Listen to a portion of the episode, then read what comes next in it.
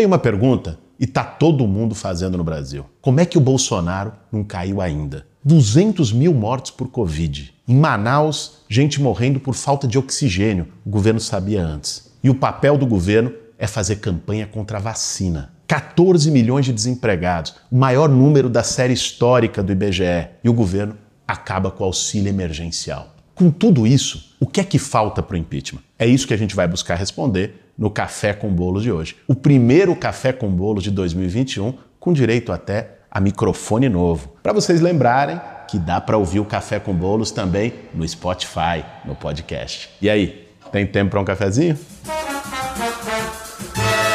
Para fazer um bom café, meu bem. Impeachment. A palavra é inglesa e significa impedimento. É um recurso usado para tirar um presidente eleito do cargo quando ele comete um crime. Mas não se trata de qualquer crime. Por exemplo, rachadinha com assessor laranja, lavagem de dinheiro em loja de chocolate, ser amigo de miliciano. Isso é caso da justiça comum. Para ter impeachment, tem que ser um crime de responsabilidade e no exercício do próprio mandato. São vários tipos de crimes listados na lei do impeachment, que é de 1950. Por exemplo, crimes contra a existência da União, contra o livre exercício dos poderes constitucionais e dos direitos sociais e individuais, crimes contra a segurança interna do país e crime de improbidade administrativa. Ou seja, o primeiro item necessário para realizar o impeachment é ter crime de responsabilidade. Mas a gente sabe que quando eles querem, inventam até pedalada fiscal para derrubar presidente. Porque uma coisa é a lei do impeachment, critérios técnicos, formais, jurídicos para se ter um impeachment. Outra coisa é a vontade política para derrubar um presidente. No caso da Dilma, em 2016. Não, tinha um crime de responsabilidade. Tanto é que tiveram que inventar uma da pedalada fiscal, coisa mais furada do planeta. Foi uma coisa criada para poder derrubar. Mas tinha uma articulação política urdida pelo Cunha, pelo Temer, que conseguiram a maioria no Congresso para derrubar Dilma, com manifestação de rua na sociedade e tudo mais. Agora, tem crime de responsabilidade, mas o Congresso não se posicionou. Contra o Temer, tinha crime de responsabilidade, a bestia prova. Só que ele tinha maioria no Congresso, quando foi votar a admissão do impeachment do Temer, o Congresso vetou. Então não é simplesmente uma questão jurídica, tem o que diz a lei e tem o que dita a política.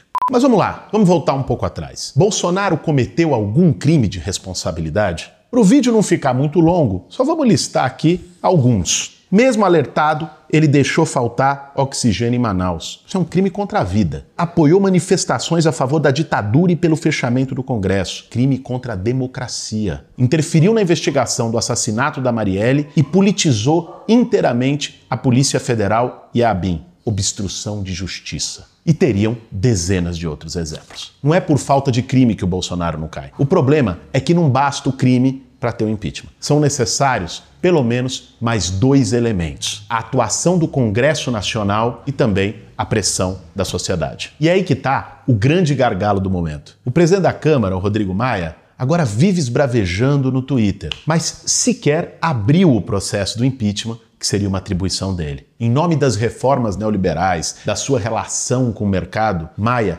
vai passar para a história como cúmplice do desgoverno do Bolsonaro por omissão. Porque tem uma coisa, o Maia está com um discurso afiado contra o Bolsonaro. Vai na imprensa, vai na rede social, chama de criminoso, adotou o discurso da oposição. Agora, está na mão dele, é uma caneta que ele precisa para admitir o processo de impeachment. Não é que o impeachment é aprovado, com uma caneta o Bolsonaro sai. Mas se ele der a canetada, ele abre o processo de impeachment na Câmara dos Deputados. Ele está usando esse argumento, ah, eu não tenho maioria, se eu abrir e o impeachment não passar, o Bolsonaro se fortalece. Mas não é assim que a política funciona. Porque ele abrindo o processo de impeachment, que isso ele pode fazer, o Bolsonaro já se enfraquece. E se, se cria um processo na Câmara que funciona também muito por efeito manada, que pode chegar aos 342 votos. É um efeito demonstração. Eles fazem esse discurso, tanto ele como João Dória e outros, contra Bolsonaro, mas na hora das atitudes concretas, de tomar medidas que estão na mão dele contra o bolsonarismo, se omitem. É evidente que se ele abre e o Bolsonaro se livra do impeachment, o Bolsonaro sai mais forte. Mas se ele abre, ele também dá condições para que hoje deputados que ainda estão com o Bolsonaro vão falar: eu vou ser o último a apagar a luz? Eu vou ficar nessa barca furada até o fim? Porque esses deputados não são bolsonaristas. Você tem um pequeno núcleo de deputados bolsonaristas. É pouquíssimo. Os deputados que estão com o Bolsonaro, que sustentam o Bolsonaro, é o centrão fisiológico, que estão ali fazendo a negociação. Se eles veem que o barco está afundando,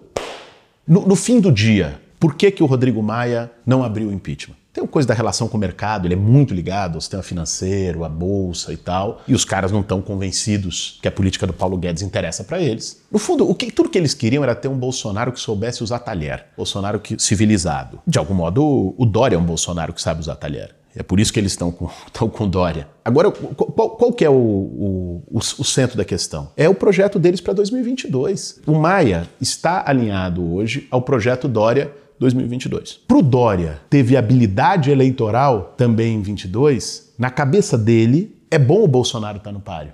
Porque aí ele aparece como moderado. Ele aparece como se fosse centro. O Dória, gente sensato, moderado, quem não conhece que compre. Mas diante do bolsonarismo, e a gente viu isso agora no episódio da vacina e tal, olha, basta você reconhecer a curvatura da Terra que você virou quase um estadista no Brasil. E é desse sentimento que o Dória se aproveita. Então ele precisa de algum modo do, do Bolsonaro para ele, que sempre foi um cara muito à direita, sempre foi um cara autoritário, esse é o perfil dele, tanto é que teve o Bolsodória e tudo isso, para que ele possa se apresentar como moderado e ter uma oportunidade melhor em 22. Se o Bolsonaro é impeachmentado, o Bolsonaro não concorre em 22. Muda todo o xadrez eleitoral. Esse é o cálculo deles. Por isso que eles estão sentados em cima do impeachment até agora.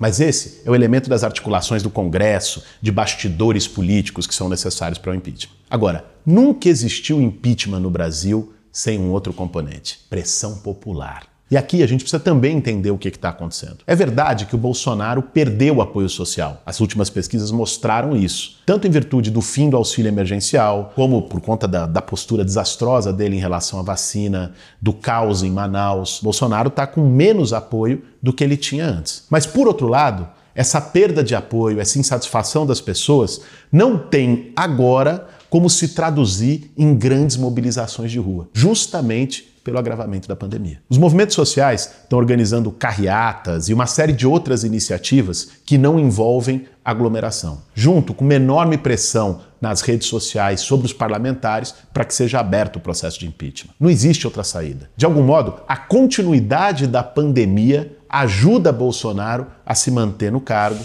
porque inviabiliza grandes mobilizações populares. Nesse momento, a gente precisa usar todos os recursos disponíveis para fortalecer a campanha pelo impeachment do Bolsonaro. Pressão nas redes sociais, iniciativas no judiciário e manifestações de rua que, pelo menos agora, não podem envolver grandes aglomerações. E assim que as condições sanitárias permitirem, nós vamos poder convocar mobilizações massivas, chamar o povo para as ruas. Bom, para quem ainda tem dúvida, é importante a gente reforçar: o impeachment do Bolsonaro não é uma intriga, uma politicagem da oposição. É literalmente salvar vidas, é retomar o papel que o Brasil pode ter num dos momentos mais graves da nossa história. Nós precisamos de combate à pandemia e vacinação em massa, de retomada econômica e geração de emprego. Nós precisamos que o Brasil volte a ser respeitado internacionalmente. E isso não vai acontecer com Jair Bolsonaro na presidência. Essa é a grande encruzilhada que a gente vai ter agora nesse 2021. O Brasil tem a oportunidade de virar o jogo. É decisivo para a gente e para gerações que vão vir. O seu papel nessa luta também é fundamental. Bom, gente, esse foi o nosso primeiro programa de 2021. E nesse ano, nós vamos ter várias iniciativas nas ruas e nas redes. Nós vamos retomar uma campanha de solidariedade no Brasil inteiro, com cozinhas solidárias, com distribuição de alimento, que agora é mais necessário que nunca com o fim do auxílio emergencial. Muita gente está à beira da fome. E aqui nas redes sociais, o Gabinete do Amor vai continuar firme e forte, criando novos conteúdos, enfrentando a fake news. Nós vamos criar o nosso podcast, chamando muita gente boa para conversar. E agora, disputar com mais força o YouTube, esse espaço que foi tão colonizado para a extrema-direita espalhar ódio, espalhar mentira. Por isso, eu peço para vocês seguirem o nosso canal, se inscreverem e acompanharem as redes do Gabinete do Amor. Esse foi mais um café com bolos. Para fazer um bom café, meu bem.